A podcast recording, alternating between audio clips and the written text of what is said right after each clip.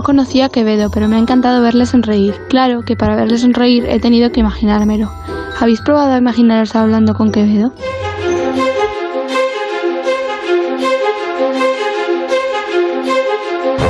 No, no, no había caído yo en imaginar una conversación con Quevedo. Estoy seguro que estaría cargada de ironía. Sí, de verbo fluido y, florido también. Sí, sería buen tuitero, creo yo, Quevedo hoy en día. Tenemos una estación de radio en un faro del Cantábrico. En Por fin no es lunes, Punta Norte.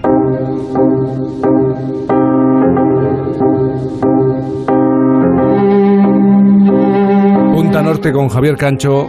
Javier, buenos días. ¿Qué tal, Jaime? Buenos días a todos.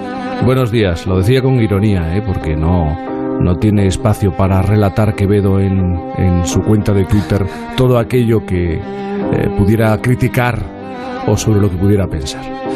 Pero me gusta mucho la elección de hoy. Hay que imaginar más, como propone Alicia, la hija del farero. Decía Hitchcock que hay algo incluso más importante que la lógica, y eso que es más importante que la lógica se llama imaginación. Imaginación, ingenio, atrevimiento. Con esas tres ideas podemos comenzar la aproximación a la figura de alguien llamado Don Francisco de Quevedo y Villegas. En cierta ocasión, Jaime, tratando de, de, arrinconar su ingenio, le pidieron a Quevedo que improvisara una cuarteta en la que se terciase una rima con lápiz, que es una de las pocas palabras en español que carecen de rima consonante. E inmediatamente Quevedo respondió sacando de la chistera de su mente el siguiente poema. Al escribir con mi lápiz, he cometido un desliz. Resulta que he escrito tapiz en vez de escribir tapiz. De todas las aventuras del maestro Quevedo, si hay una que no me canso de escuchar, es la historia de la reina Isabel.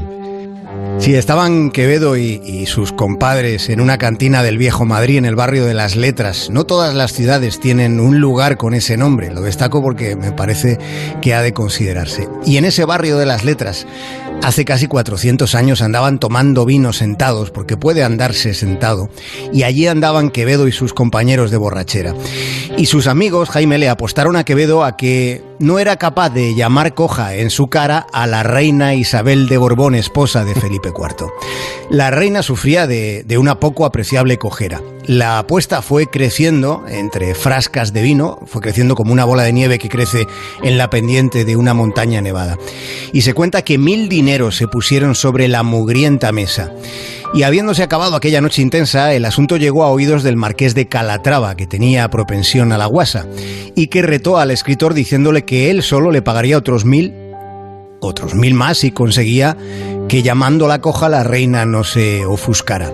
Llegado el día decidido, allí se presentó Quevedo, se plantó en la corte, acercándose en cierto momento a la soberana con actitud y porte, y portando en su mano diestra una rosa y llevando un clavel en la siniestra.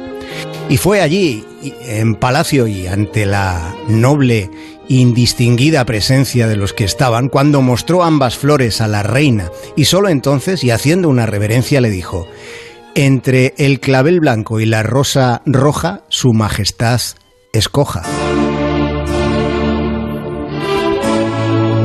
Maravilloso.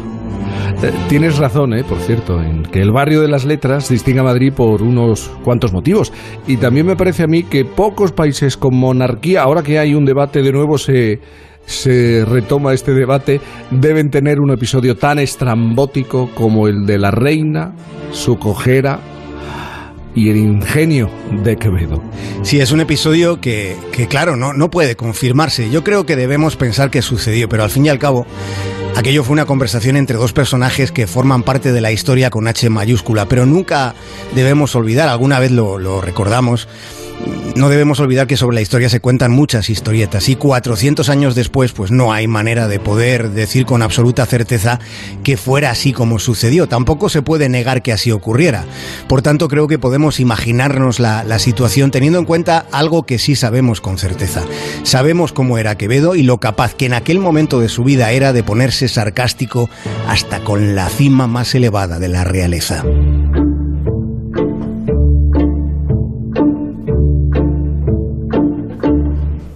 Advirtió Juan Goitisolo que los escritores son seres humanos con diversos grados de nobleza y miseria. Por otra parte, como todos los que no somos escritores, aunque en la lista de los escritores que encarnaron algunas de las mayores indignidades estaría, sin duda, estaría Francisco de Quevedo, un escritor que dio recorrido a los peores instintos de la especie a la que pertenecemos.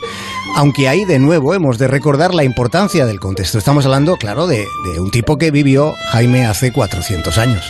Sí, en cuatro centurias, aunque parezca mentira, hemos evolucionado mucho en nuestro comportamiento social.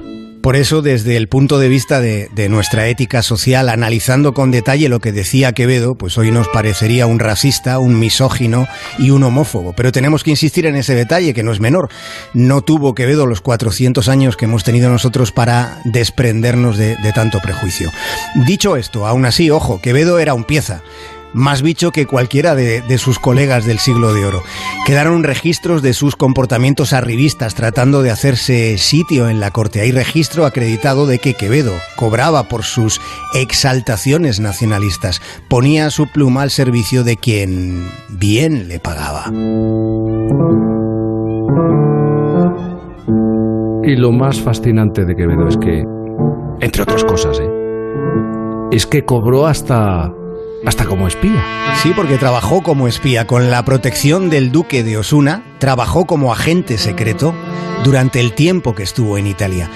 Quevedo tuvo una formación humanista muy completa, su familia, su, padre y su madre vivieron en los ambientes cortesanos, trabajaron cerca de los poderosos. De hecho, él aprendió el virtuosismo de la esgrima en un tiempo donde no venía mal manejarse bien con el acero. Y por el uso, Jaime, que, que hizo de la espada en, en un momento concreto, tuvo que salir de España por haber matado de una estocada a un hombre que había abofeteado en público a una dama en la iglesia de San Martín en Madrid. Él era muy de de los honores y los agravios.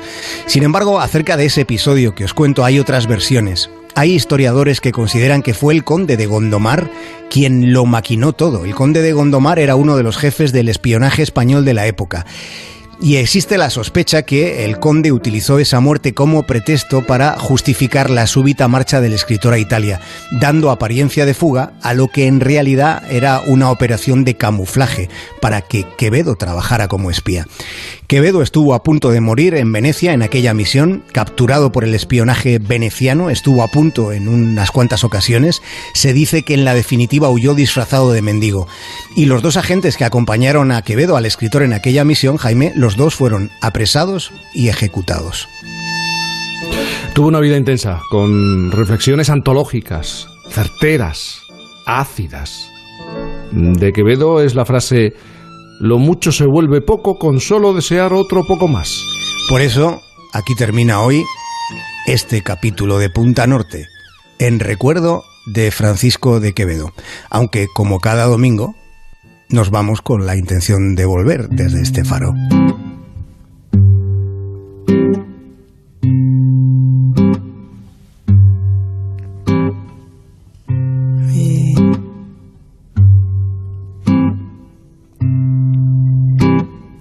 Este amor apasionado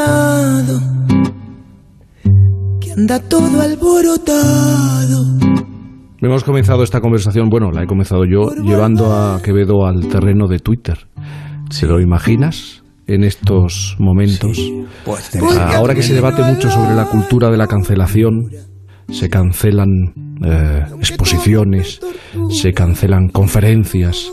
Eh, imagínate cómo sería uh, el trabajo y la percepción de, de, Quevedo en estos tiempos. Sería demoledor. Hay, hay una cuenta fake de, de Quevedo. Sí. Que, que, la lleva alguien, desconozco quién, bastante brillante. A mí me hace mucha gracia. Yo sigo esa cuenta eh, en la que mantienen una pugna Quevedo y Góngora. Sí los Quevedos y Góngoras ficticios del tiempo que de estamos este viviendo. Sí.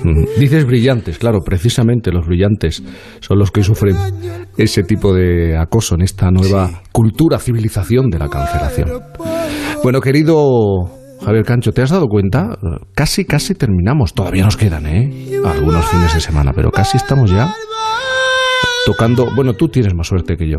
Con la punta de los dedos de los pies, la arena y, y el agua de la playa. ¿eh? Sí, y el aroma, ¿eh? que han dejado una ventana abierta que habitualmente yo no pregunto, como recibo hospitalidad en este faro, no pregunto, pero hoy está abierta y, y huelo el aroma del mar desde este lugar de, de por fin no es lunes, desde el que os estoy hablando. Qué simpático, qué bien nos haces, qué favor nos haces, ¿eh? aquí nosotros en el estudio, encerrados. Nada. Comparto, comparto la sensación con vosotros. Sí, sí, pero no, a mí no me vale que compartas. eh, Yo quiero estar allí. Ven- vente por aquí, eh, ya, ya- ya sabes que te ya que tenemos un- una estación de radio, me lo voy a pensar, a lo mejor para el último programa de la temporada. Pero todavía queda, todavía queda. Querido Javier Cancho, te mando un abrazo muy grande. Alicia también, ¿eh? Un abrazo para vosotros, Jaime, un abrazo, un saludo.